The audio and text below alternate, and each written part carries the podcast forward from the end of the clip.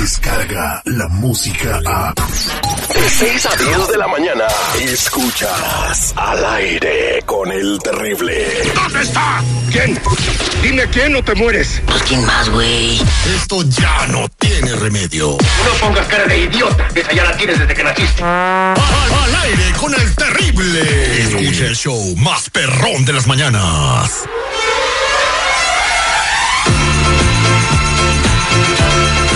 Estamos de regreso al aire con el terrible millón y pasadito con nuestra abogada de inmigración Nancy Reyes Guardera. Abogada, muy buenos días, ¿cómo estás el día de hoy? Al millón y pasadito, Terry. Guapísima como siempre. Qué lindo, gracias. Pero lo más importante es que está lista para ayudar a la comunidad Así y hoy tenemos excelentes noticias para toda la gente que nos escucha y es que se acuerda que en meses pasados estaban bien atrasaditos con los trámites, por ejemplo, he puesto muchas veces de ejemplo el de mi esposa, la Jennifer, que se tardó como tres años, lo que antes se tardaba seis meses. Sí, Pero entonces parece que ahora ya están a- agarrando la velocidad otra vez en, en inmigración, ¿verdad? Un poquito, así anunciaron ah, la semana pasada, finales de la semana, que ahora se van a enfocar en trasladar la- a ciertas aplicaciones de una oficina a otra para que lo puedan procesar más rápido. Entonces las aplicaciones que están afectadas son las I-130, que son las peticiones hechas por un ciudadano para un familiar inmediato y también las peticiones de residente pidiendo a sus eh, cónyuges o hijos menores de edad. También las aplicaciones de residencia que están archivados con el servicio, el centro de servicio de Vermont. Entonces no son todas, pero buena noticia porque están arreglando, moviendo las aplicaciones. Entonces si reciben una notificación que están trasladando una aplicación de una oficina al otro, no se vaya a alarmar porque es buena noticia. Están tratando de buscar los ah, oficiales que tienen más tiempo para revisar. O sea, hay unos ahí que andan con las patotas en el escritorio y se andan haciendo güeyes. Entonces, esos compadritos, pues eh, esos los que van a poner a trabajar.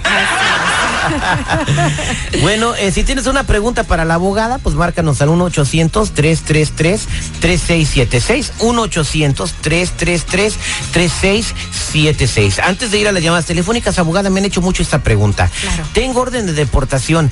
¿Está todo perdido para las personas que ya tienen orden de deportación o hay maneras o alivios que puedan a beneficiarlos para quedarse legalmente en el país? Ay, alivio. Es por eso digo siempre que cada caso es muy especial, muy diferente. Cada persona debe de hacer consultas con sus abogados porque puede ser un factor diferente al del vecino que dijo que no pudo arreglar y les puede ayudar tal vez un perdón, tal vez se puede hacer una moción de reapertura. Entonces, alguien que tuvo una deportación en frente del juez, podemos encontrar si hubo un defecto legal donde nos da el poder de hacer esta moción. Reabrimos el caso, el minuto que se reabre el caso ya no existe la orden de deportación y seguimos el trámite para encontrar el alivio. Eh, lo otro, para personas que han tenido, por ejemplo, deportación antes del 97 y vamos a decir que salieron y reentraron antes del 97, existe un perdón que se llama la I-212 y todavía si pueden arreglar adentro del país, lo van a poder hacer aunque tienen esa deportación. Hay muchos diferentes ejemplos y hay personas que tienen deportación, vamos a decir, que nunca salieron pero ahora tienen un cónyuge que pueden arreglar, pero tienen que salir del país, también se puede pedir un perdón provisional, que es la I-212, por la deportación anterior, ya salir del país a su cita consular, ya perdonado. Entonces, muchas maneras de encontrar ese alivio. Así que no todo está perdido, sí hay alivio para las personas que tienen orden de deportación. Márcanos en ese momento al 1-800-333-3676, como lo hizo Ceci, que está en la línea telefónica 1-800-333-3676. Ceci, buenos días, ¿cómo estás? Buenos días al millón y pasadito. Te escucha la abogada Nancy, ¿cuál es su pregunta? Bueno, am, mi esposo es residente permanente y la semana pasada estaba regresando de México por medio del aeropuerto. Pero am, los oficiales de la patrulla fronteriza le quitaron su tarjeta de residencia y le dieron una tarjeta blanca donde es como prueba temporal de su residencia. Pero también le acaba de re- recibir una cita para presentarse So, no sabemos por qué le hicieron eso y qué es lo que puede hacer. Pues porque no tiene nada que hacer y eh, se quieren perjudicarle la existencia a las personas. Pero, ¿Cómo que llegas y te quitan la residencia nomás por sus... A- abogada, ¿qué le Pues pasó al, marido de aquí Ceci? hay un- una pregunta, Ceci. ¿Tu esposo ha tenido condenas criminales en el pasado? Sí, Sí, oh, ok. ¿Y qué, qué clase de, de condena? pues una vez estábamos peleándonos y entonces alguien le llamó a la policía. Ok. Entonces, tal vez de violencia doméstica, ¿es posible? Creo que sí, creo que fue por eso. ¿Y esa condena pasó después de que él recibió su residencia? Sí, pasó después de Por- eso. Yo me imagino que esa es la razón. Obviamente no tiene lo- tengo los archivos aquí enfrente de mí. Él tiene que ir con un abogado antes de reportarse a esa cita. Yo me imagino que por esa condena que vieron que ahora están muchos más ah, estrictos, la patrulla fronteriza. Cuando un residente reentra a los Estados Unidos, ahora le están tomando la huella.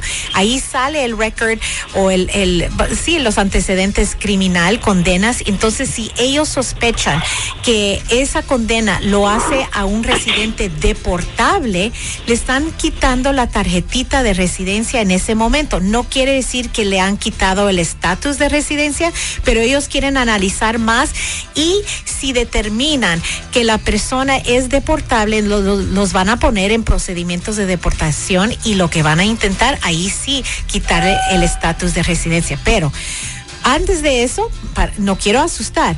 Un abogado tiene que revisar ese archivo condena criminal. Un residente que comete violencia doméstica dentro cinco años de haber recibido esa residencia, si la condena tiene una posibilidad de una sentencia de más de un año, ahí está problemático y les puede ser deportable. Entonces, lo primerito, vamos a analizar el archivo de la Corte Criminal, la condena, y a ver si hay algo que podemos hacer para borrarlo completamente y empezar a pelear y defenderlo desde el principio en esa entrevista. Que no vaya solito, debe de agarrar un- una consulta con un abogado inmediatamente. Y ya lo saben, si van a salir del país y tienen cosas en sus, en sus antecedentes penales, por favor, a- revisen antes de irse con un abogado también, porque no le vaya a pasar lo que al marido de Ceci. Sí. Miren nomás cómo será alternativo, pero eso tiene arreglo.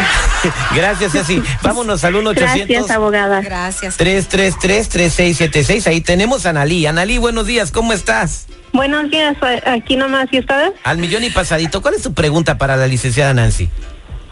Bueno, no sé qué hacer, porque a mí me sometieron una petición de la visa U hace como unos tres años, pero no sé si se fue sometida completo o si le faltó alguna cosa.